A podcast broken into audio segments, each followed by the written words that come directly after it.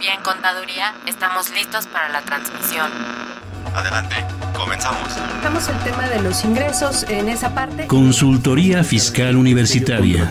Por el solo hecho de trabajar 20 días, 30 sin la federación. Entonces me tengo que remitir al código, al 28 de código. Un programa de Radio UNAM y de la Secretaría de Divulgación y Fomento Editorial de la Facultad de Contaduría y Administración. El albacea pues es, va a ser esa persona que venga a representar al DECUY. Buenas tardes, ¿cómo están ustedes? Los saluda Susana Mireles Arreola, profesora de la Facultad de Contaduría y Administración de la UNAM, en este su programa Consultoría Fiscal Universitaria, con el tema de la Declaración Anual de Personas Morales, eh, que vamos a tratar en este y el próximo programa, eh, en un programa grabado para la próxima semana. Y pues me acompañan a la mesa profesores de nuestra facultad, está el licenciado en Contaduría Certificado, y eh, maestro en Derecho Fiscal y Administrativo, Humberto Cruz Hernández. Bienvenido. Sí, muchas gracias por la invitación.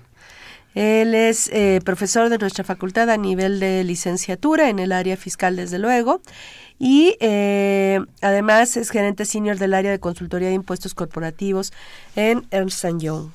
También está con nosotros a la mesa el licenciado en Contaduría, especialista fiscal, Luis Enrique Angón Velázquez. Bienvenido, Luis Enrique. Maestra, muchas gracias, buenas tardes. Él es, bueno, es egresado de nuestra facultad, tanto a nivel licenciatura como en la especialidad. Es catedrático en el área de licenciatura, articulista en diversas eh, revistas especializadas, expositor en diversos foros académicos del país y socio director del despacho de integración fiscal corporativa. Pues bueno, les recordamos que este es un teléfono, un teléfono, un programa en vivo, así es que le pedimos que se comunique con nosotros eh, en cabina y en los teléfonos eh, 55 36 89 89.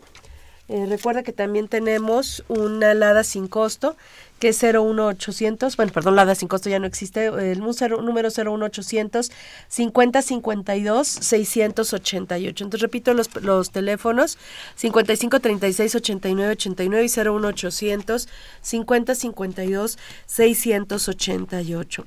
Recuerda que también se puede mantener en contacto con nosotros a través de Facebook en la dirección de Fiscal Espacio Y pues ven, si a usted le interesa este y otros temas de consultoría fiscal, seguramente le va a llamar la atención la siguiente información.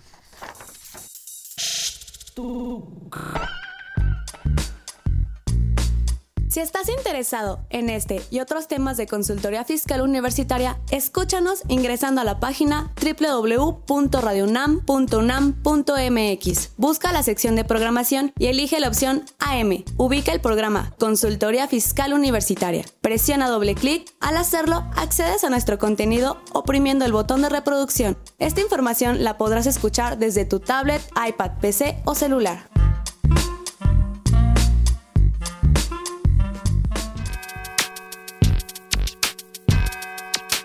¿Los impuestos le causan problemas? ¿Dolor de cabeza? Ay, ¿qué le puedo decir? ¿Problemas de estrés? ¿Malestar estomacal? Ay. ¿No puede dormir? ¿Cuenta ovejas hasta el infinito? Basta de sufrir. Nosotros tenemos la solución. La Facultad de Contaduría y Administración te asesorará en tus obligaciones fiscales, laborales y de seguridad social, tanto de manera personal como vía telefónica. Así es, ya no te preocupes por tu declaración anual.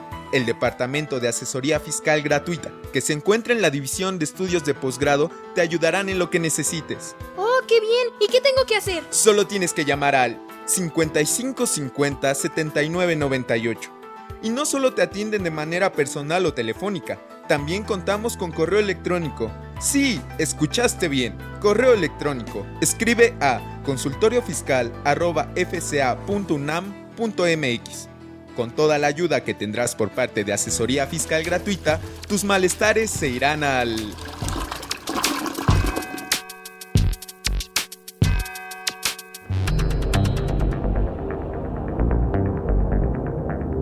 Info Fiscal. 8 de marzo. Desde Oaxaca, el SAT presenta el esquema opcional de facilidades para que los artesanos puedan cumplir con sus obligaciones fiscales a través del RIF o a través de los adquirientes de sus artesanías. 10 de marzo. Se delega la facultad de conocer las violaciones e incumplimientos a las disposiciones normativas que regulan los sistemas de ahorro para el retiro al presidente de la CONSAR, así como la facultad de imponer las sanciones correspondientes. 11 de marzo, se publicó la circular 3 Diagonal 2016, dirigida a las instituciones de crédito que ofrezcan a personas morales cuentas de depósito en moneda extranjera, con residencia en territorio nacional, para que cumplan diversas disposiciones cuando actúen como participantes en los sistemas de pago en dólares nacionales. 14 de marzo. Se expidió el decreto por el que se reforman y adicionan diversas disposiciones de la Ley General de Sociedades Mercantiles con respecto de las sociedades de acciones simplificadas. 4 de marzo. Se publicó el contrato Ley de la Industria Textil de Géneros de Punto que rige desde el primer minuto del 11 de octubre de 2015. Al 10 de marzo de 2016 la primera resolución de modificaciones a la resolución miscelánea para 2016 y sus anexos 1-A, 23 y 27. Info Fiscal. Pues ahora sí vamos a iniciar con el tema de hoy, eh, declaración anual de personas morales. Eh, ¿Qué tendríamos que cuidar para hacer nuestra declaración anual? Pues primero la plataforma, ¿no? Que ahora ya es en el SAT. Este, ¿Qué formatos existen para la declaración anual? Bueno, en esa parte existen formato, el, programa digamos es ya dentro de lo que es esta cuestión de la pago referenciado, declaraciones y pagos que ya venía funcionando desde 2012-11 para las personas morales, los pagos mensuales. Ya desde el año pasado ya no funcionó esto que era el DEM, declaraciones electrónicas multiplataforma, y ya se incorporó ya toda esta cuestión de pago referenciado. Y bueno, dentro de esto pues tenemos eh, formato 18, que es el formato para eh, personas morales del título 2 del régimen general. Está por ahí el formato 21, que es para las personas morales con fines no lucrativos, las que están dentro de lo que es el título tercero. Eh, también por ahí tenemos lo que es el formato correspondiente para lo que es el sector de autotransporte. Este, ya estos regímenes especiales, ¿no? Digamos, pero eh, y está por ejemplo también lo que es este para el régimen eh, opcional, que es lo que sustituyó, por llamarle entre comillas, a lo que es esta parte del régimen de consolidación fiscal. Así es. Entonces, eh, digamos que son como ya casos más específicos o regímenes ya más eh, particulares en este sentido, pero bueno, yo creo que la mayoría se estará dentro de lo que es el formato 18, ¿no? Las que sería nuestro tema, ¿no? Particularmente, ¿no? Sería el tema de nuestro tema de hoy, ¿no? Así es. Eh, novedades en cuanto al formato, algún dato nuevo que solicite el programa, algún campo nuevo. Sí, bueno, en términos generales, hay un, hay un punto muy importante que ha inquietado a muchos contribuyentes porque a partir de la entrada en vigor del nuevo reglamento de la Ley del Impuesto sobre la Renta eh, en octubre de 2015, pues se eliminó el artículo 12A de ese reglamento. Entonces, ¿qué sucede? Si nosotros vemos, por ejemplo, el procedimiento para la determinación del impuesto del ejercicio, tendríamos ingresos acumulables, menos deducciones autorizadas, menos la PTU efectivamente pagada. Eso nos daría una utilidad, una pérdida fiscal y a la cual le podemos disminuir las pérdidas fiscales de ejercicios anteriores eh, actualizadas y nos da el resultado fiscal al cual aplicamos la tasa al 30% y nos daría el impuesto a la renta causado del ejercicio. Eh, ¿Qué sucede? Pues eh, el artículo 57 del reglamento de la ley del impuesto a la, renta, de la ley del, del, impuesto a la renta, señala que cuando los ingresos, eh, cuando las deducciones son mayores que los ingresos, entonces estamos ante un supuesto de pérdida fiscal. Eh, ¿Qué sucede? Pues también señala que en caso de que tengamos PTU disminuible, pues esa PTU se puede incrementar esa pérdida fiscal. Negativo con negativo se, suma, ¿no? Exactamente. Eh, ahora bien, ¿qué, señalaba el artículo 12A del reglamento? Pues señalaba que en caso de que los ingresos sean mayores que las deducciones, es decir, no el supuesto del artículo 57 de la ley de impuesto a la renta, y que a esa diferencia positiva, positiva le podemos restar la PTU efectivamente pagada pero si la PTU efectivamente pagada es mayor que esa diferencia positiva, entonces también le podríamos llamar pérdida. E, entonces, ¿qué sucede? Resulta que con el nuevo reglamento esa disposición no fue considerada. Eh, y, lo cual pues tenía ciertas inquietudes precisamente con el tema del formato porque no sabíamos si si efectivamente cuando la PTU fuera mayor que esa diferencia positiva que comentamos, nos iba a dejar, digamos que, mostrar una pérdida. técnicamente, pues no se podría porque no tenemos una disposición eh, fiscal que así lo señale. Sin embargo, pues bueno, el formato sigue igualito. Igualito y sigue considerando que si la PTU efectivamente pagada es mayor que esa diferencia positiva, entonces tendremos una pérdida. Esa situación, pues bueno, esperemos que sea aclarada por lo menos mediante reglas de carácter general eh, por el Servicio de Administración Tributaria. Eh, entre otras novedades, pues también tenemos que eh, tenemos que informar algunos datos en relación a la CUFIN que se tenía 31 de diciembre de 2013 y también el nuevo saldo de CUFIN a partir del primero de enero de 2014. Así es. Adicionalmente, hay algunos temas que se tienen que mostrar un poco más a detalle, por ejemplo, en materia de costo de ventas. Y, aquí es un tema que es sumamente importante porque el costo de ventas es una disposición, eh, una deducción autorizada que es quizás de las más importantes para los contribuyentes y de la cual eh, pues tenemos varias situaciones ah, relevantes. En, principio, pues porque desde que se reincorporó la ley del impuesto a la renta en el año 2005, se toma como referencia la ley y disposiciones del reglamento que estuvieron vigentes de la ley de 1981-86. Sin embargo, eh, estas hacen referencia a una normatividad contable del boletín C4 de los principios de contabilidad generalmente aceptados, eh, emitidos en 1974. E, entonces, ¿qué sucede? Resulta que en 2005 tenemos eh, la ley del impuesto a la renta haciendo referencia a una normatividad contable de 1974. Eh, actualmente, a partir del año 2011, pues tenemos una nueva NIF em, para efectos eh, de México, eh, la cual pues pretende incorporar algunas situaciones de la normatividad internacional. Y a partir de 2014, con todos los temas de contabilidad electrónica, pues resulta que ahora podemos aplicar, por ejemplo, el ASC 330-10 de las US GAP, de la normatividad de Estados Unidos.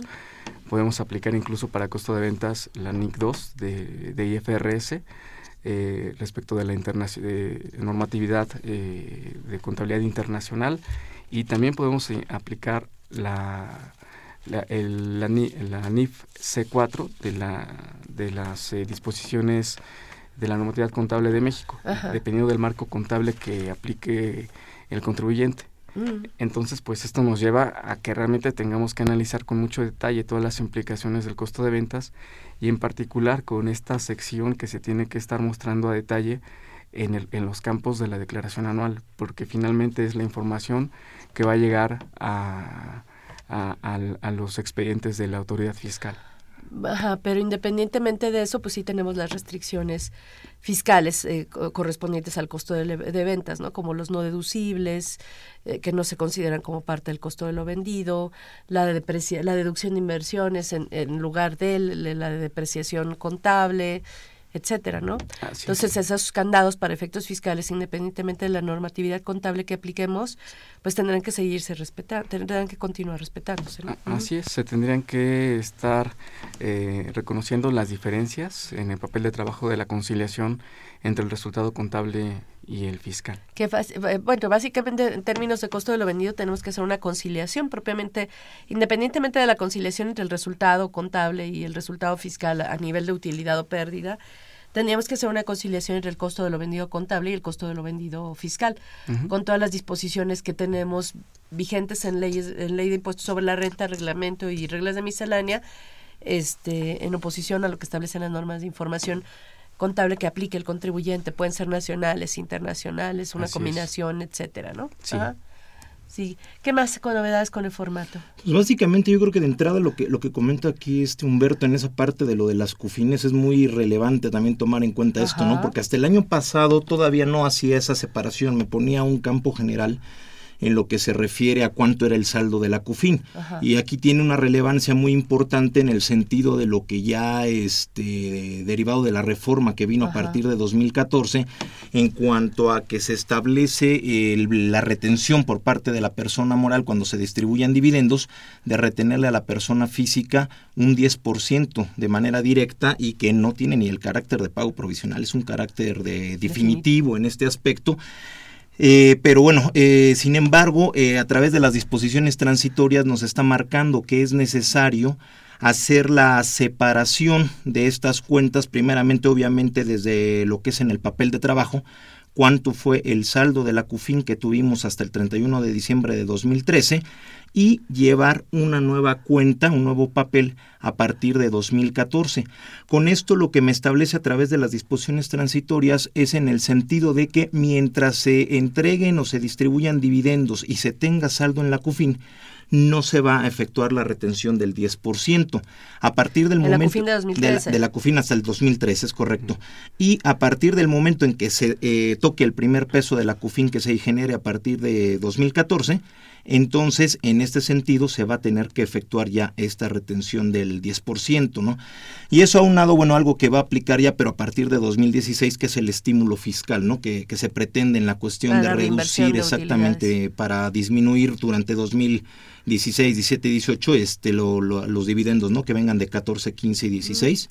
Este, pero bueno, eso ya, ya vendrá para de este año en adelante, ¿no? Como tal, pero creo que es una cuestión eh, relevante como tal, ¿no? Otras cuestiones ahí que Perdón, ahí nada más tantito, y esto tiene que estar reflejado en la contabilidad. Tanto lo que menciona Humberto del costo de ventas, eh, bueno, y lo de la COFIN, discutible, pero eh, la ley habla de que las deducciones eh, deben estar debidamente reflejadas en la contabilidad, ¿no? El costo de lo vendido contable, pues sí está en la contabilidad, pero el costo de lo vendido fiscal no está en la contabilidad. Entonces sería una de las, de las partidas que deberían estar contenidas en cuentas de orden para que no nos rechacen la deducción del costo de lo vendido en términos de la ley fiscal, ¿no? Eso sería uno.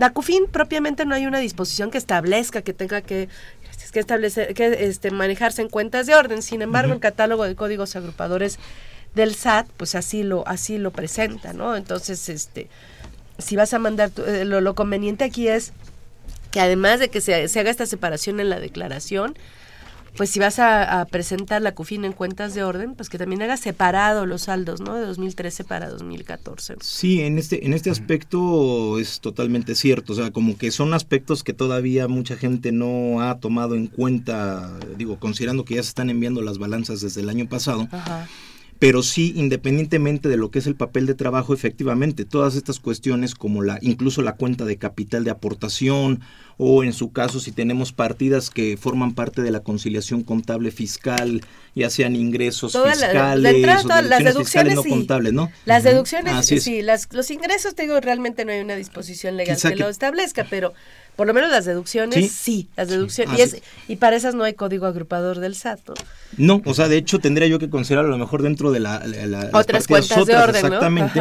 Como que podríamos tener ahí, por ejemplo, lo que es el ajuste por anual, eh, el ajuste por inflación deducible o lo que es la deducción de inversiones, porque bueno, no, no es lo mismo que yo tenga a lo mejor mi depreciación y mi amortización de activos, gastos y cargos diferidos como cuenta complementaria de activo, que en todo caso, bueno, pues ya reflejar lo que es el saldo que estoy determinando por reconocer la inflación de los saldos que tengo pendientes de deducir, ¿no? De esos montos originales de la inversión. Entonces, pues sí, efectivamente estas partidas tendrían que estar formando parte de, esta información. Oye, a ver, una pregunta nada más, este, bueno, entonces lo de las cuentas de orden es importante. Regresando a lo de la CUFIN. Si tienes CUFIN, eh, saldo de la CUFIN positiva el 31 de diciembre de 2013, de 5 millones por decir algo, ¿no? Y en 2014 te sale una UFIN negativa de 500 mil pesos, ¿las vas a netear o qué pasaría en ese caso? Bueno, no, ahí tendría la, situación, digo, si, si, no hubiera esta disposición, sí tendría que netear y tendría un saldo neto de dos millones y medio. De lo que sea. Así es. Sin embargo, aquí la cuestión es, por ejemplo, que por la obligación que tengo de separarlas y por la, la implicación que tienen, la, sobre todo en la retención del 10%, tengo que llevarlas de manera independiente. Entonces tengo mi saldo de 3 millones de CUFIN positiva hasta el 31 de diciembre de 2013 y el saldo que tengo ahorita diciembre de 2014 o 2015, ¿no?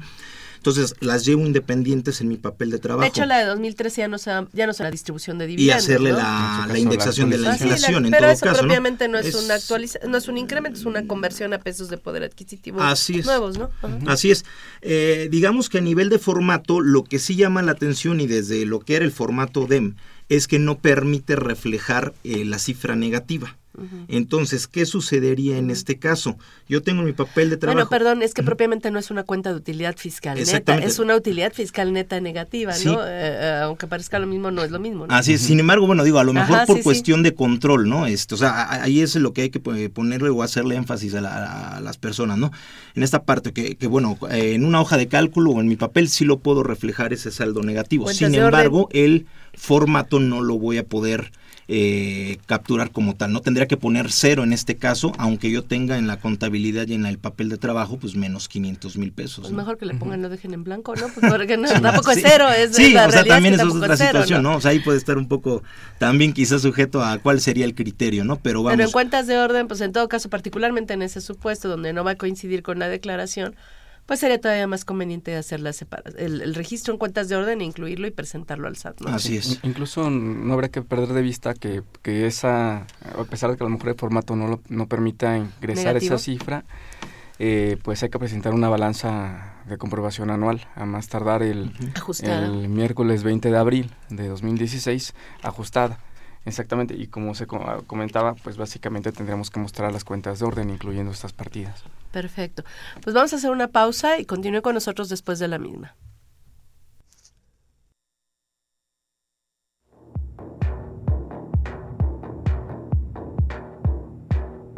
En Balance con Marta Valle.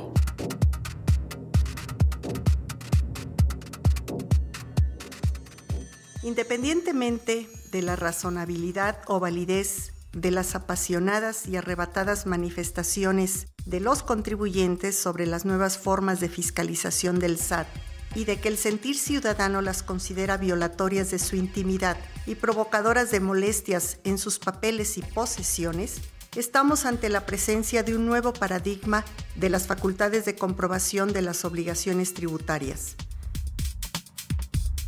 Son cuatro los pilares que sustentan este nuevo paradigma. El primero es la emisión de comprobantes fiscales por Internet, a través de los cuales el SAT conoce nuestras operaciones económicas en tiempo real. El segundo pilar es el buzón tributario, novedoso mecanismo de comunicación interactiva entre contribuyentes y autoridades fiscales. El tercer pilar es la contabilidad en línea, que le permite al SAT obtener nuestra información contable en forma mensual y sistemas que el SAT fiscalizará en forma automática y eficaz al universo de contribuyentes, focalizando las auditorías a partir de tendencias y comportamientos erráticos o inusuales y de reportes, mapeos y alertas digitales. Estos son los cuatro referentes que representan un parteaguas entre el esquema de fiscalización tradicional y el nuevo modelo electrónico, tanto en el formato como en los procedimientos y en su eficacia. En el formato porque en un futuro no muy lejano prevalecerán las revisiones electrónicas sobre las visitas domiciliarias y las revisiones de gabinete, dada su funcionalidad y efectividad. En los procedimientos porque los citatorios, notificaciones personales y otros actos presenciales realizados en forma electrónica lograrán importantes disminuciones de los tiempos invertidos en su desahogo es en su eficacia y precisión donde el nuevo paradigma se evidencia, ya que las auditorías se dirigen a contribuyentes específicos, con base en indicadores sobre potenciales incumplimientos generados por una amplia red de cruces electrónicos de información. Lo cierto es que debemos entender que este nuevo paradigma de fiscalización electrónica nos coloca como contribuyentes en una caja de cristal y que nuestro Big Brother, como se ha llamado al SAT actualmente, nos integra a una invasiva realidad con eficacia y precisión de sus nuevas prácticas y que quizás sea el momento de reflexionar sobre esos hábitos y comportamientos riesgosos de nuestra vida fiscal. Soy Marta Valle y mi dirección electrónica es mvalle.fca.unam.mx. En Balance con Marta Valle. Pues estamos de regreso, entonces estábamos hablando de las novedades de los formatos. ¿Alguna otra más? Pues básicamente tiene dentro de lo que son los datos de identificación, eh, indicar ahora si se trata de una sociedad cooperativa de producción, los que tienen este estímulo de poder pagar el impuesto hasta el momento en que se distribuye. Porque hay dos regímenes, ¿no? El régimen, el régimen normal, digamos, que es el tradicional de una persona moral, eh, con nada más con la particularidad de la deducción de anticipos y rendimientos a cuenta de utilidades, perdón, anticipos y rendimientos distribuidos y el, el, régimen opcional del título de estímulos fiscales, ¿no? Así es. Que básicamente es no pagar impuesto, diferir el impuesto hasta el momento que se retiren las utilidades, ¿no? Así es, y digamos que bajan, maneja más sobre la base del flujo de efectivo porque se maneja como si fueran personas físicas pero aun cuando les salga ¿no? Ajá, pero aun cuando les salga base, eh, no, no tendrían que pagarlo mientras no se retire la utilidad, ¿no? No. Entonces ahí de hecho el formato no está hecho para ese régimen. Eh, tendrían que haber hecho un formato especial para ese tipo de sociedades, ¿no? Porque sí, tienes que calcular impuesto, pero no lo tienes que pagar. Y además yo creo que aquí la cuestión es que el problema es que si se maneja de, con la cuestión opcional, se tiene que sacar una base por cada uno de los socios. Así es, y aplicar tarifas, ni siquiera es la tasa que se aplica a personas morales del 30%, ¿no? Así es, entonces ese es el problema que cómo se refleja toda esa información o esas bases eh, personalizadas, ¿no? O individuales de cada uno de los socios. Pues es que no hay otra más que sacar la base con flujo de efectivo vía la conciliación contable fiscal y en papeles de trabajo calcular el impuesto con este repartiendo la utilidad por socio y con las tarifas y poner eso como impuesto, pero al mismo tiempo restarlo porque no se paga, nada más se calcula, pero no se paga, pero es un requisito para ejercer la opción. Así es. Ajá. Sí, esencialmente, digamos, ese es uno. Y el otro, el otro es ahora, bueno, con esta cuestión de lo de las disposiciones de la reforma energética y todo esto de la nueva ley de hidrocarburos, sí es un contratista consignatario, ¿no? De, de este tipo Asignatario, Así es. Y los otros, en caso todavía esta cuestión eh, de, que si es controladora o integradora bajo este régimen opcional, ¿no? Que permite para lo que es las integradoras de lo que era antes, o más bien lo que sustituyó, por llamarle de alguna manera, a lo que viene siendo el régimen de consolidación. ¿no? Así es. Bueno, entonces son nuevos datos informativos, pero en general, digo, salvo lo que mencionaste de la CUFIN, sería lo que afectaría más a todos, ¿no? Sí, esencialmente. También hay otro punto muy importante en relación a los acreditamientos contra el impuesto sobre la renta causado del ejercicio. Porque en 2015, recordemos que se publicó en el, anexo 7 de la resolución miscelánea fiscal. Criterios normativos. Y y bueno, en los términos del Código Fiscal de la Federación, pues ahora que se publican en el Diario Oficial de la Federación, pues nos pueden crear derechos. derechos. Entonces, ¿qué sucede? Resulta que en el en, los, en la sección de acreditamientos el SAT, pues en su formato propone cierta estructura de, de orden de los acreditamientos, los cuales pues no se encuentran en línea con lo que se publicó en el anexo 7. En, particular, pues eh, el acreditamiento de ISR pagado en el extranjero y, por ejemplo, el acreditamiento de ISR de dividendos que no provienen de CUFIN, pues mediante estos criterios se señala que se pueden aplicar antes de los pagos. Se deben aplicar antes, de hecho, porque es contra el ISR causado, ¿no? Exactamente. que es mejor además para el contribuyente, ¿no? Sí, sí, exactamente, antes de los pagos provisionales. Eh, entonces, eh, pues, ¿qué sucede? Lo, ideal es que... Así viniera el formato, ¿no? Ajá. El formato se encontrara en una estructura muy similar a la que ya el SAT ha eh, indicado en, en estas reglas de carácter general. Y no es así.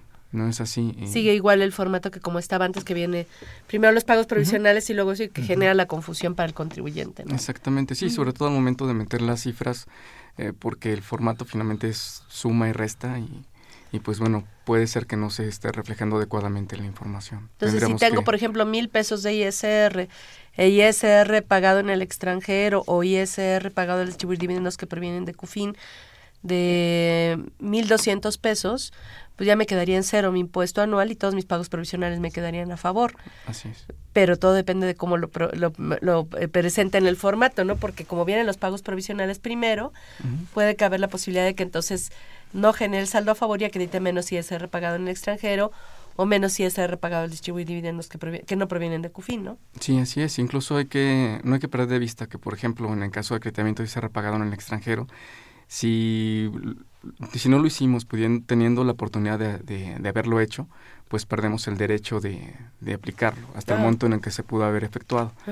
y, ¿Y qué sucede? Resulta que también tenemos 10 ejercicios inmediatos siguientes para poder aplicarlo. Eh, entonces, eh, pues incluso no obstante que estemos viendo la declaración 2015, tendríamos que quizás dar un vistazo a declaraciones de años anteriores para verificar que no se nos esté escapando algún remanente que se encuentre pendiente de aplicar. Porque si no pudiésemos perderlo. Así es. Y lo mismo pasaría con las pérdidas, ¿no? El renglón de pérdidas fiscales por amortizar también tiene una disposición similar a la que mencionó Humberto. De hecho, también para lo del ISR pagado distribuir dividendos hay una disposición similar. Deducción de inversiones tiene una disposición similar. O sea, en estos cuatro puntos, en estos cuatro temas que acabamos de mencionar, el común denominador es que si no los aplicas, los pierdes. Se pierde. Ajá. Y es discutible que se puedan corregir a través de la presentación de una declaración complementaria, ¿no? El SAT, de hecho, para en el caso de pérdidas, en estos mismos criterios normativos, tiene un criterio extrañamente redactado, este, donde, donde más o menos da a entender que pues no, no, no podría corregirse el renglón de pérdidas eh, de ejercicios anteriores pendientes de amortizar, eh, que se aplican contra la utilidad fiscal, a menos que se trate de una, este, de, de, que en la complementaria se presente utilidad en lugar de pérdida, o que se incremente la utilidad y nada más sería por el, incremento, pero serían casos muy, muy particulares, ¿no? Entonces entra el SAT parte del supuesto que no se puede corregir. Sí, y también tendremos que verificar el tema de posibles estímulos fiscales que se hayan aplicado, porque hay algunos de ellos que no hacen referencia, por ejemplo, a este tema de que si no lo aplicas pierdes el derecho. Eh, entonces tendríamos eh, que verificar si todavía existen, si la disposición que regula el estímulo eh, señala un plazo máximo para poder aplicarlo, si no, pues entraremos al, en los términos de código fiscal a los cinco ejercicios, que es como límite para poder aplicarlo. Y hay que tener cuidado también porque en código fiscal una disposición que se olvida en materia de estímulos es que el artículo 23 del código, si, creo que es por ahí, no, el 23 es el de compensación. 25 es el de estímulos. 25 es el de estímulo. Es que si vas a aplicar un estímulo tienes que presentar un aviso. Entonces digo, es absurdo, pero a veces puedes tener todo el derecho y los cálculos perfectos y todo perfectamente bien determinado y calculado y resulta que se te olvidó el aviso y ya se fue el ah, Aunque también hay algunos casos en este que luego a veces se exime de la de la, de la presentación del aviso, ¿no? Entonces habría que ver en las reglas de miscelánea eh, Hay que ver cada estímulo en particular, ver si es, o sea, a partir del supuesto de que el, aviso aplica por regla general, a menos que eh, la disposición que le da origen al estímulo lo, lo, suprima, ¿no? Así es. Pero hay que estar, este, tener cuidado con eso. Sí, revisarlo ahora sí que de manera particular en cada regla. Sí, perfecto. Bueno, entonces, este, pues tener cuidado con el llenado. Ahora, este, ya regresando entonces a los datos de la declaración, eh, particularmente en ingresos y deducciones, ¿qué cuidados tendríamos que tener? Yo creo que en la cuestión de ingresos, primero, este, ver, o sea, verificar, pues eh, yo creo que toda la cuestión facturación, sobre todo ahora que es electrónica, porque luego muchas veces se está perdiendo esta cuestión de, de checar que el comprobante fiscal que yo haya emitido por algún evento o servicio lo haya cancelado debidamente en la página del SAT, ¿no? Porque luego a veces como que nada más le ponen así cancelado ahí en... O en el, sistema, ¿no? De administración, el, sistema con el que facturas, pero a veces por X o por Y tiene a lo mejor un clic extra para que canceles en la página del SAT y no validas que esa cancelación que hiciste administrativamente la apliques realmente y es la que vale, ¿no? Sí, eso y que de alguna manera, bueno, pues esto empate con lo que yo estoy reflejando en la contabilidad, ¿no? Porque, porque obviamente, bueno, pues ahora con el envío de la contabilidad electrónica, pues es una cuestión que van a estar checando en, este sentido.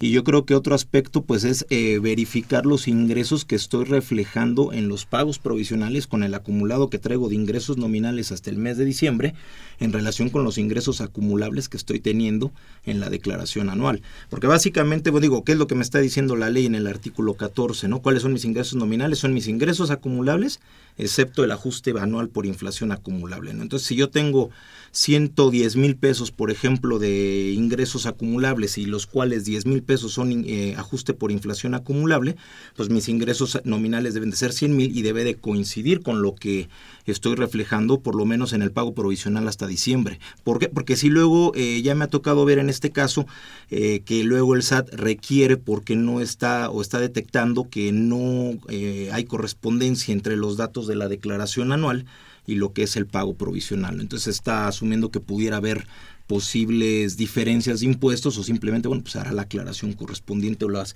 o la presentación de la declaración eh, correspondiente en este sentido, ¿no? Pero creo que es un punto también importante a tomar en cuenta. Entonces, cruzar todo contra los FDIs de entrada los emitidos. Así es. Que ojo, tampoco no necesariamente eso implica la existencia del ingreso. Puede, el ingreso puede nacer antes o puede nacer, bueno, después sería este solo en el caso de las sociedades civiles que acumulan al cobro, ¿no?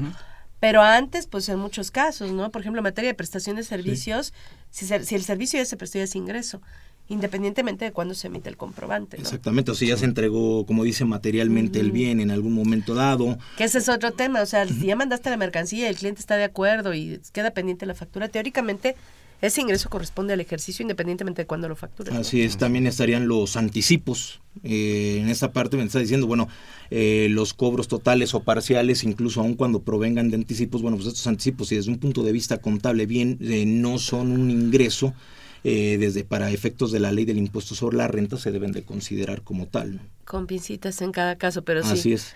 Ahí hay una regla, ¿no? Respecto a los anticipos. De hecho, no nada más es para los anticipos, es para los anticipos y pagos parciales. Porque pues, normalmente un anticipo se supone que todavía no hay precio y cosa definidos y tú recibiste una cantidad X a cuenta de una futura operación. Pero en el caso de los eh, pagos parciales, ya está definido el precio y recibes una cantidad. En, los, en, el caso de pago parcial, sin lugar a dudas, hay un ingreso por la totalidad, porque ya está definido el precio. Y sin embargo, esta regla, que es la 324 de la resolución miscelánea, establece que puedes acumular al cierre del ejercicio únicamente el saldo que quede pendiente de facturar o de eh, entregar la mercancía. Entonces, este, pero durante el año, si estuviste eh, recibiendo este dinero y no no lo consideres para pagos provisionales, algo, eh, lo único que vas a ir considerando va a ser lo que vayas facturando o lo que vayas entregando de mercancía, ¿no? Pero en ese caso, si acumulas el saldo al final del año, pues hay que estimarle el costo de lo vendido, ¿no? Con un factor de costo. Pero bueno, ¿qué más en este caso? Sí, pues bueno, tendremos que conocer muy bien la operación de, del contribuyente porque puede haber situaciones particulares, por ejemplo, en, en contratos en donde hay un plano o un diseño, en donde quizás podamos tomar alguna alternativa que señala el reglamento, eh, la, ley, ¿no? Ajá, en el 18, ¿no? Ajá, eh, exactamente, en el artículo 18, respecto de, en lugar de acumular el 100% de la operación, pues ir acumulando lo que sea. El avance trimestral, ¿no? El avance trimestral y algunas otras disposiciones particulares, por ejemplo, cuando no hay algún avance eh, este, pactado en el contrato, pues bueno, tendría que ser lo que se vaya avanzando en forma mensual, algún tema de eh, avance de las eh, de la obra, en fin, algunas situaciones eh, de acuerdo con el sector. E incluso, pues también tendremos que voltear a ver años anteriores para verificar si efectuamos la deducción de algún crédito incobrable y si en el año, por ejemplo, 2015, pues efectivamente cobramos ese crédito incobrable. Es decir, si efectuamos la deducción en un ejercicio y, ahora lo estamos Resulta cobrando. que siempre sí lo cobramos, ajá. Entonces tendremos que estar reconociendo el ingreso acumulable de esa partida. De esa partida, ajá. Sí, hay efectos que se trasladan en ejercicios siguientes. Regresando al tema de los anticipos y pagos parciales, si tú aplicaste esta regla en el pasado de acumular el saldo de estos anticipos e inventarle su costo de lo vendido con un factor de costo, para el año que facturas, pues eso ya no es ingreso y en el año que facturas pues ya tienes determinado el costo real y tampoco el costo es tampoco deducible porque ya por lo menos no es la parte que ya dedujiste anticipadamente vía su estimación, ¿no? Entonces esos son efectos que se trasladan de un ejercicio a otro. El otro caso pues era el caso de los pagos de los gastos pagados por anticipado, ¿no? Que la ley establece que se deducen al momento del pago y te da hasta diciembre del ejercicio siguiente para obtener comprobante. Entonces, eh, cuando se convierte en gasto, pues ya no es propiamente deducible, si es que se dedujo anticipadamente cuando se pagó, ¿no? Sí, y en particular, por ejemplo, en este tema de pagos anticipados, eh, pues la recomendación es que se haga un análisis muy a detalle de cómo se integran estos pagos, porque en ocasiones eh, muchos contribuyentes los reconocen como una deducción fiscal no contable, pero resulta que haciendo el análisis detallado, pues esos pagos anticipados pueden ser para la compra de mercancía, en donde tendremos que entrar a reglas de costo de ventas, pueden ser pagos anticipados de un gasto, que los cuales serían 100% deducibles en el ejercicio. ¿En que se pagan? En que se pagan. Eh, también podrían ser pagos anticipados seguros. Y en el caso de seguros, incluso todavía tendríamos que hacer un análisis más a detalle. Porque si es un seguro que nosotros pagamos en riesgos de transportación de un activo fijo, entonces eh, tendría que formar parte del monto original de la inversión y se tendría que deducir con las reglas de deducción de inversiones.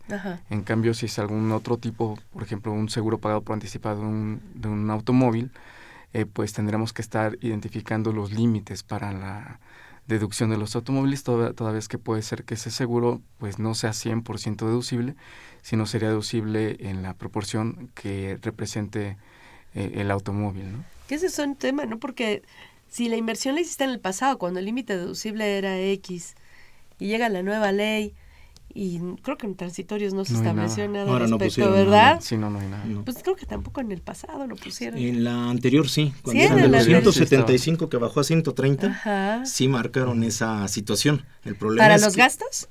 eh, incluía, creo que también los Porque sí, los para la inversión sí. sí te dicen que si en el momento que adquiriste el Ajá. vehículo el límite deducible era otro, pues que sí, Sí. lo sigas aplicando. ¿no? O sí lo- bueno, sí, sí lo dicen, no recuerdo. Pero este, que sigas aplicando la deducción de inversiones sobre el saldo, ¿no? Pero en los gastos y eso no recuerdo que Sí, lo no, mencionen, ¿no? Sí, pero bueno, a mí, a mí me parecería que en correspondencia, ¿no? Que si yo lo adquirí todavía hasta 2013 a 175 mil, bueno, pues en esa proporción podría deducir los gastos correspondientes hasta diciembre de 2013. Ajá. Luego vamos a tener de 2014 y 15 los Otro 130 límite, mil ajá. y regresamos otra vez este año a los, digo, no se nos 2015 olvide, a ¿no? los... ¿Qué, así qué es. afectaría esa, no esa parcialidad de la deducción? ¿Qué, qué renglones afectaría? Pues Ya lo mencionó él en cuanto a los seguros, ¿qué otro? Pues podríamos tener, por ejemplo, los gastos de mantenimiento del automóvil, este, todo lo que es esta cuestión relativa pues, a los servicios ¿no? que, que recibe la unidad, por ejemplo, eh, quizá los gastos de verificación vehicular, La por gasolina. ejemplo, la, exactamente la gasolina, porque obviamente en ese sentido, pues no es completo porque finalmente son gastos relativos o inherentes a ese automóvil, con Ajá. ese tope. Así es, los intereses derivados de financiamientos, ¿no? Ujú. Todo El eso, IVA, el acreditamiento del IVA. parcialmente acreditable. O sea, es una latita estar controlando todo eso porque si son varios, peguen varios renglones, ¿no? Sí. Ajá. ¿Qué otra cosa recomendarían entonces a nuestros radioescuchas con en relación a la declaración anual, particularmente en las deducciones? Deducciones, yo creo que habría que cuidar mucho también la parte de lo que son los eh, deducciones de créditos incobrables, también Ajá. en esa parte. ¿no? Bueno, de hecho Eh, medio mencionó algo Humberto, aunque esté nada más por el lado de que siempre Sí, sí, por el lado de la recuperas, recuperación. Pero por la deducción de las cuentas incobrables que tendríamos que tener cuidado. Así es. Eh, por, el, por ese lado que tendremos que tomar en cuenta, bueno, yo creo que en ese lado primero el, el punto sería eh, ver cuál es el monto de estas cuentas, porque me lo divide esencialmente en dos rubros. El primero de ellos es, bueno, o, el- o la regla general es primero cuando eh, aplica la prescripción. Entonces, en este caso, bueno, habrá que ver normalmente quizá la mayoría de los casos caigan en, eh, caigan en lo que es comercial o mercantilmente como ventas a mayoreo, que de acuerdo con el Código de Comercio el plazo de prescripción son 10 años. Entonces, eh, ahí lo que va a suceder es, bueno, pues va que va a correr como tal el plazo simplemente en el 10 tiempo años. natural para que se pueda deducir esa, esa cantidad, ¿no? Sin embargo, me, me- me maneja también otra cuestión que es relativa a la notoria imposibilidad práctica de cobro, que ya son casos más específicos y que va definiendo. El primero de ellos Ahora es... una cua- pregunta antes Sí. de que me digas lo de los, lo de los casos.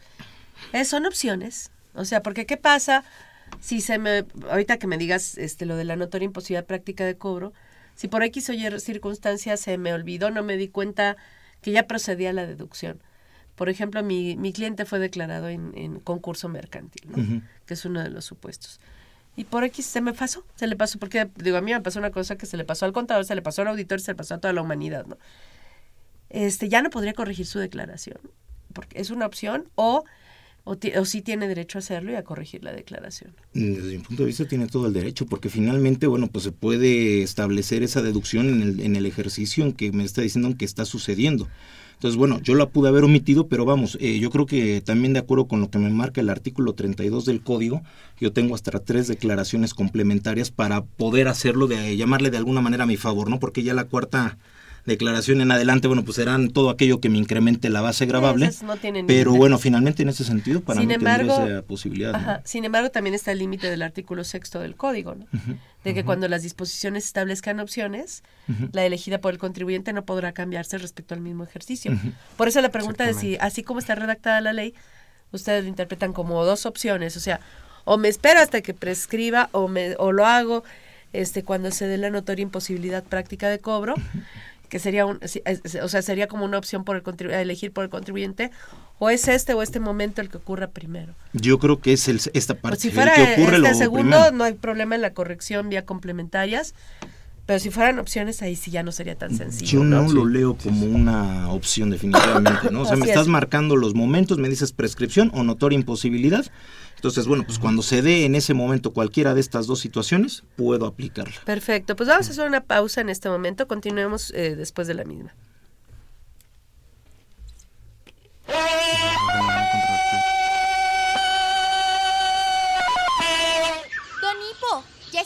Pagar, de pagar los impuestos al rey de la selva. Sí, monita, ¿ya tienes todo listo para llenar el formato por internet? Sí, don Hipo. A ver, dame un ejemplo. Bien, hice un análisis de las cuentas incobrables, porque pueden deducirse. ¿Inclusiste las que no le pudiste cobrar a Hienas Brothers? Sí, don Hipo. ¿Qué otra cosa? También consideré los anticipos que le dimos a los proveedores para no duplicar.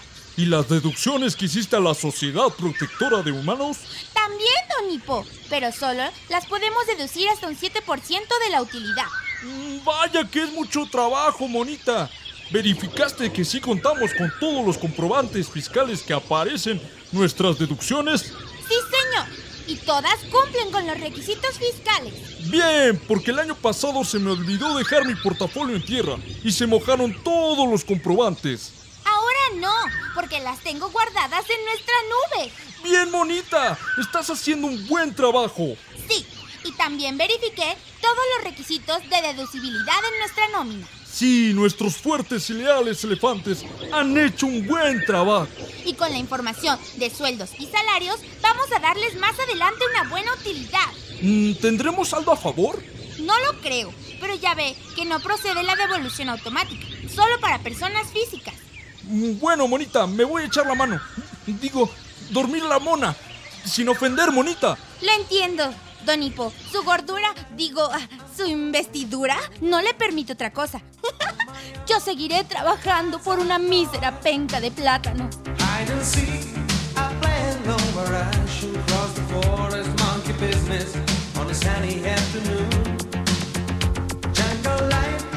Bueno, estamos de regreso. Entonces estamos platicando de las cuentas incobrables, perdón, y ahí entonces decíamos prescripción, que casi es de 10 años, o notoria imposibilidad práctica de cobro. Y ahora sí que es eso de la notoria imposibilidad práctica de cobro. Ok, ahí me está, nos marca diversos supuestos, de hecho dice entre otros, o sea, no es un catálogo cerrado como tal limitativo. Eh, pero esencialmente, por ejemplo, nos está marcando, nos divide sobre un límite de 30 mil UDIs, en el cual en el primero nos dice, bueno, pues si al día en que se da el vencimiento de, de, esta, de estos créditos, el valor tuviera 30 mil UDIs, que más o menos estaremos hablando de un rango de 155, 160 mil pesos con el valor que tenemos actualmente, entonces estos se van a poder deducir a, a partir de un año en que se incurra en mora. En este sentido, también lo que me está marcando es, bueno, si tienes dos o más créditos con, la, con tu mismo acreedor, de, este, deudor, perdón, bueno, hay que sumar ambos saldos para poder determinar si estamos arriba o abajo de estos eh, de estas 30 mil UDIs. Sin embargo, ahí yo creo que los que consideraría serían únicamente los que vencieran en este año, ¿no? Así es. Porque puede ser unos que, que tengan que cumplan el año posteriormente y esos creo que no se considerarían. Así es, no, solamente cuando se da ese, ese vencimiento, ¿no? Y lo que sí nos está marcando como tal, bueno, el, otro es cuando ya marca de arriba de las 30 mil UDIs, pero me, nos está señalando cuando ya se haya demandado ante la autoridad judicial o se haya un, iniciado un procedimiento arbitral, ¿no? Ya cuando estamos en demanda como tal. Ajá. Así es, pero bueno, normalmente eh, pues tenemos que esperar hasta que ya se determine por el juez que ya las cuentas ya son totalmente incobrables. Pero dice que los demandan, ¿no? Desde no que haya eh, sentencia. no, como tal pero bueno, luego ahí tenemos esa, esa cuestión, ¿no? ese, ese problema, ¿no? A veces en, ese sentido. Pero bueno, lo que sí es importante como tal es que en cualquiera de las dos situaciones hay que presentar una declaración informativa. Un aviso. En este caso, no, que la cual se debió haber presentado más tarde el 15 de febrero, no ha habido un formato como tal. Eh, hasta el año pasado todavía se presentaba como un eh, escrito libre directamente en la administración. Sin embargo, tenemos aún una ficha dentro de lo que es el anexo 1A que me dice que lo debo presentar dentro de lo que es el buzón tributario. Lo curioso es que no está todavía hasta donde encontramos ese, ese módulo. Y bueno, ¿qué es lo que tuvimos que hacer este en este año? Porque lo llevamos directamente a la administración y nos dijeron, sabes que ya no se puede presentar directo en ventanilla. Entonces se resolvió presentándolo a través de lo que es el portal del contribuyente, ¿no? No en el buzón tributario, sino donde se realizaban antes, digamos, la mayoría de los trámites para presentar ahí esta declaración con los datos respectivos de cuál es el de la persona que nos debe, el monto de los créditos, los datos generales como tal, ¿no? Además del aviso que se le tiene que dar al deudor, ¿no? Sí, sí, también para, ¿por qué? Porque finalmente eso es otro aspecto que hay que tomar en cuenta desde el punto de vista de quien está debiendo ese dinero. Eh, tiene que, considerando también estos lineamientos que estamos tomando de la prescripción y de lo que es el momento en que se va a deducir como notoria imposibilidad, la persona que debe el dinero, el, acreedor debe de acumular estos ingresos para impuestos sobre la renta. ¿no? Entonces, también es una situación que muchas veces, a veces el acreedor no lleva a cabo. ¿no? Yo realizo la deducción, pero la, contraparte pues no realiza la, acumulación así. A final de cuentas, yo lo único que hago es cumplir con avisarle al SAT y avisarle a él. Ya si él no lo hace, pues ya es. De hecho, él va a tener problema, ¿no? Sí, pero sí, sí es importante esta cuestión para que precisamente, digamos, no te des por sorprendido, ¿no? De que yo ya estoy eh, deduciendo y tú no lleves a cabo la acumulación correspondiente. Ajá, perfecto. Y, también tendríamos que estar, eh, digamos que analizando cómo se integra ese crédito incobrable, porque, por ejemplo, eh, hay casos en materia de intereses, en donde los intereses moratorios, por ejemplo, se acumulan a partir del cuarto mes después del cobro, al momento del cobro. Entonces, ¿qué sucede? Puede ser que yo en la cuenta incobrable esté considerando alguna partida que incluso yo ni siquiera he acumulado para efectos fiscales. Y eso sería discutible, inclusive en el caso de las sociedades civiles, ¿no? Una sociedad civil que tenga una cuenta por cobrar, ¿podría deducirla como incobrable para efectos fiscales? Hablando de una cuenta por cobrar a clientes. No, porque finalmente acumula hasta el momento en que... No, y de hecho hay un fundamento, este el artículo 45 de la ley, cuando habla de los créditos para efectos del ajuste por inflación, dice que los créditos derivados de ingresos acumulables nacen a partir del momento que se acumulan y, se, y se, se extinguen cuando se cobran o se cancelan por incobrables. Entonces, para que ah, exista crédito tiene que haber ingreso acumulable. Si no se ha acumulado porque se, acumula, se acumulan al cobro, pues nunca habrá cuenta por cobrar deducible por incobrable, ¿no? Ese sería uno. Y con IVA o sin IVA, porque yo tengo mis cuentas por cobrar, no sé, de mis facturas dicen este 11.600 y es la que voy a deducir por incobrable, este, porque es lo que tengo en mi relación de facturas que me debe el cliente. Pero ya trae 1.600 pesos de IVA. ¿Qué pasaría en eso en ese caso? ¿Sean los 10.000 o sean los 11.600 como cuenta incobrable? Sí, desde mi punto de vista tendría que ser eh, la deducción por el monto al cual yo acumulé para efectos fiscales. Los 10 mil en todo caso, ¿no? Sí, efectivamente. Sí, yo también estaría de acuerdo, aunque se nos va. La verdad es que se nos va porque tú te vas sobre los saldos y no te fijas si realmente tienen IVA o no tienen IVA, ¿no? En ese caso. Entonces sí, sí es un, es un problema que hay que cuidar. José R. Manzano nos pregunta si se detectan errores en la pérdida de las actualizaciones. Supongo que se refiere a la actualización de las pérdidas. ¿Qué procede? Bueno, yo creo que ahí finalmente habría que ajustar por lo menos hasta este año y retomar lo que ya platicábamos hace rato, ¿no? Si hubo cantidades que a lo mejor tuve derecho ya cuando reviso, pude haberlas aplicado en su momento y no lo hice, bueno, pues pierdo ese, ese tanto, ¿no? Probablemente a lo mejor si las he estado, el saldo me, me eh, absorbe completamente las utilidades fiscales de años anteriores, a lo mejor nada más es ajustar simplemente para este año, ¿no? El monto de esa actualización. Perfecto. Este, bueno, entonces, regresando con, con, las deducciones, ¿qué otras tendríamos que cuidar? Sí, pues en particular hay, hay un tema muy interesante respecto de, de la mano de obra directa, eh, porque recordemos que, que, por ejemplo, para efecto de costo de ventas tendríamos que estar analizando qué actividad tiene el contribuyente. Si el contribuyente realiza actividades eh, comerciales, pues tiene unos elementos para su costo de ventas, los cuales serían básicamente la adquisición de esa mercancía y los gastos incurridos para dejarlas en condiciones de ser eh, enajenadas. Pero en caso de que realicen actividades distintas de las comerciales, eh, entonces tienen un costo de ventas con más elementos, en el cual, adicional a la, adquisición de materia prima, eh, eh, producto semiterminado o terminado, la mercancía, también tendría que estar considerando lo que son la mano de obra directa, gastos indirectos e incluso la parte que corresponda a la deducción de inversiones relacionada con esa... Bueno, de hecho ahí eh, eh, el común denominador en esas cuatro partidas que se llama mano de obra, las, la mercancía, este, los gastos y la deducción de inversiones dice que tienen que estar relacionados directamente con la producción. Exactamente, directamente. Entonces esa diferenciación de cargo, y dice que solo los indirectos solo se incluyen si son importantes, ¿no? Así es. ¿Y cuál es la diferencia entre los directos e indirectos? Ajá. Sí, pues principalmente, bueno, la ley de impuesto a la renta no señala esa diferencia. Tenemos que acudir a reglas de la normatividad contable y serán aquellos que estén, digamos que vinculados con la producción. Que estén identificados en el producto, ¿no? Que puedas este, eh, individualizarlos en la unidad producida, ¿no? Así es. entonces aquí hay un punto importante porque es el mano de obra directa. En mano de obra directa, pues tenemos los sueldos de los, eh, de los trabajadores. Eh, y resulta que también tenemos un límite que es eh, no deducible de un 53 a un 47%. Entonces, ¿qué sucede? Resulta que yo puedo tener inventario al 31 de diciembre o incluso inventario en proceso de fabricación, el cual lleva también implícito esta mano de obra directa. Y a su vez, pues también debemos de considerar el límite de no deducible del 53 o 47%. Así es.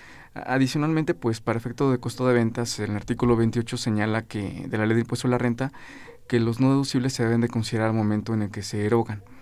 Entonces, ¿qué sucede? Pues tendría que tener cuidado con el inventario que se me queda en proceso de fabricación y el inventario que se me queda físico al 31 de diciembre para también estar reconociendo ese efecto no deducible de, de sí, que luego se nos olvida, ¿no? Ajá. Así es.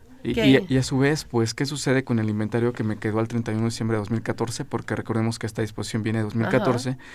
Pues eh, en 2015 va a formar parte de, seguramente de la, de esta, va a estar vinculado con alguna venta. Entonces, generalmente cuando este inventario se vende, pues hay que considerar que no va a ser 100% deducible porque lleva implícito un elemento que es un límite de los ingresos exentos de los trabajadores. Así es que en ese caso de los ingresos exentos no deducibles se cometen muchos errores desde mi punto de vista porque lo primero que hay que ver es que sea un ingreso y que sea un ingreso no sujeto al pago y además que sea un ingreso no sujeto al pago del impuesto. Y cuando hablamos de ingresos, pues hay que recordar que el artículo 90 condiciona la existencia del ingreso para las personas físicas, particularmente cuando se cobran en servicios y de vengados, a que la ley los tipifique como ingresos. El único caso de ingreso en servicios que existe para los asalariados sería el caso de los automóviles asignados a funcionarios, públicos. Entonces, propiamente todo lo que recibe el trabajador en servicios, eh, como pueden ser, no sé, seguro de gastos médicos, eh, actividades deportivas, etcétera, todo eso, este, donde el patrón le paga directamente al prestador de servicio y el, y el, trabajador está en medio de los dos, y no, él no va a pasar ni más que, él no, no ve ni pasar el dinero, siquiera él nada más va y se presenta eh, al médico o al club a, este, a realizar sus actividades, pues no serían ingresos propiamente para el trabajador, ¿no? Simplemente no es que estén exentos, no son este ingresos para efectos del impuesto, ¿no? Y entonces no entrarían en este límite de la no deducibilidad, ¿no? Así es, incluso eh, como se señala es de los trabajadores. También, por ejemplo, hay casos en donde hay pagos a personas físicas como consecuencia de una terminación laboral. Perfecto. Ajá, entonces también esos tendríamos que estar analizando. La parte exenta y la parte grabada y ver la parte deducible y la parte no deducible. Pues se nos acabó el tiempo. Este, no sé si quieran, además tenemos 30 segundos, algo que quieran agregar. yo creo que sí tomar muy en cuenta esta parte de lo de los salarios exentos y los grabados, determinar con una base, digo, hay una regla de miscelánea que yo no sé por qué la pusieron, porque a mí me parecería que, bueno, simplemente desde un punto de vista laboral, no se, si no se están disminuyendo las prestaciones como tal, pues se tendría que mantener la deducibilidad del 53%, ¿no? Sin embargo, bueno, me dice, compara tus exentos y entre total de exactamente entre total total de percepciones y si la del año este 2015 es eh, menor en relación a la del 14, entonces se considera que hay una disminución de prestaciones y entonces eh, deduce solamente el 47% de esos exentos, ¿no? Entonces, hubieran llegado a la mitad y ya sin hacer esa prueba. Nos hubiéramos quitado tanto problema. Humberto, Sí, pues bueno, solamente eh, recomendar a los contribuyentes que verifiquen que su información también coincida con la que han estado información financiera que sirve de base para determinación del impuesto a la renta, que pues que también coincida con las balanzas que han estado reportando para efecto de contabilidad electrónica, porque no hay que perder de vista que en ocasiones hay algunos ajustes que se presentan después de haber informado esas balanzas. Entonces, en su caso, habría que presentar complementarias de esas balanzas de comprobación para que al final, cuando presenten su declaración anual, a más tarde el 31 de marzo, y también presenten su balanza de comprobación ajustada el 20 de abril, pues ya este encuentro en línea. Pues nuevamente muchas gracias, eh, Luis Enrique. Gracias. Muchas gracias, Humberto, en nombre de nuestra facultad. Los invitamos a que nos sintonicen en este programa la siguiente semana para seguir platicando con el tema de declaración anual de personas morales. Agradecemos a nuestros invitados. Esta fue una producción de Radio UNAM. En los controles técnicos estuvo Socorro Montes. En la producción por parte de la Secretaría de Divulgación y Fomento Editorial de la Facultad, Nezahualco Jara, Celeste Rojas, Fernanda Martínez, Alma Villegas, Beatriz Tobías, Moisés Cisneros. Participaron en Calvario Radiofónico Juan Flandes, Valentina Moreno y Edgar Alejandro López. La FCA agradece a los conductores e invitados de este programa, quienes participan en forma honoraria. La opinión expresada por ellos durante la transmisión del mismo refleja únicamente su postura personal y no precisamente la de la institución. Gracias. Consultoría Fiscal Universitaria.